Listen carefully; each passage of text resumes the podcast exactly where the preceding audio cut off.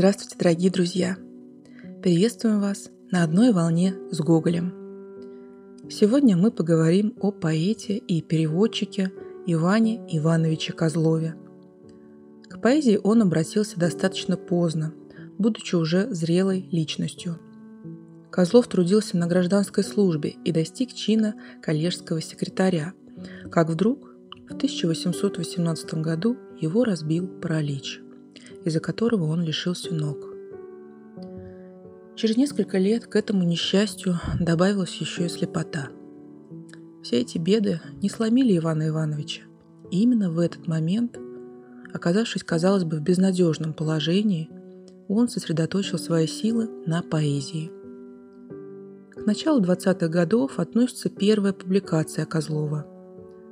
Он быстро вошел в круг литераторов – Среди его друзей были Василий Андреевич Жуковский, Александр Сергеевич Пушкин. Козлов достаточно быстро добился известности. Популярностью пользовались его стихотворные переводы, не потерявшие своей прелести и сегодня. Например, перевод из Томаса Мура «Вечерний звон», положенный на музыку, до сих пор остается одной из известнейших русских песен – Оригинальные сочинения Козлова были не менее интересны публике. В 1825 году читатели восторженно встретили поэму «Чернец», о которой положительно отзывался в том числе и Пушкин. Гоголь обратился к творчеству Ивана Ивановича в 30-е годы в своей статье о поэзии Козлова, которая, к сожалению, не была опубликована при жизни автора – как отмечают исследователи, здесь он дал подробную характеристику творчеству поэта в русле господствовавших в критике и эссеистике того времени сопоставлений классического и романтического искусства. Николай Васильевич Гоголь О поэзии Козлова Светлый, полный, раздольное море жизни, мир древних греков не властен был дать направление – поэзии Козлова. Когда весь блеск, все разнообразие постоянно светлой, в бесчисленных формах проявляющейся жизни природы слились для него в одну ужасную единицу, в мрак, могла ли душа жить прежними ясными явлениями?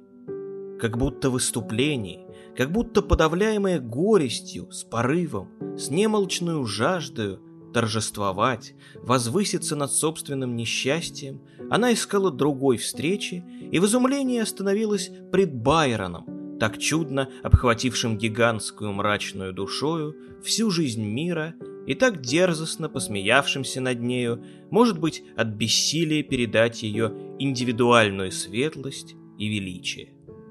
Душе нашего поэта желалось обвиться около этой гордо одинокой души – исполински замышлявший заключить в себе, в замену отвергнутого, собственный, ей уже созданный, нестройный и чудный мир, и, обвившись около нее, горько улыбнуться уже не существующей для нее прежней Илиаде жизни. Кроткое христианское величие веры, так доступное человеку в то страшное мгновение перерождения его, проникло и облекло чистым сиянием своим все полученное им в сообществе с душою этого исполина, с которым мериться не имел он достаточных сил, и сообщило ему индивидуальность, без которой он был бы только бессильным подражателем. Но даже и в тихом порыве религиозной души своей, когда благословляет он тяжкий крест несчастий, вырывается у него скорбь, какое-то, можно сказать, даже злобное наслаждение души собственными муками. Глядя на радужные цвета и краски, которыми кипят и блещут его роскошные картины природы, тотчас узнаешь с грустью, что они уже утрачены для него навеки. Зрящему никогда не показались бы они в таком ярком и даже увеличенном блеске. Но и в сих созданиях которых, кажется, он стремится позабыть все грустное, касающееся собственной души, и ловит невидимыми очами видимую природу, и здесь, и под цветами горит тихая печаль. Он весь в себе. Весь нераздельный мир свой носит в душе и не властен оторваться от него. Иногда стремление его центробежно и будто хочет разлиться во внешнем, но для того только, чтобы снова с большей силой устремиться к своему центру, самому себе, как будто угадывая, что там только его жизнь, что там только найден ответ себе. Если он долго останавливается на внешнем каком-нибудь предмете, он уже лишает его индивидуальности.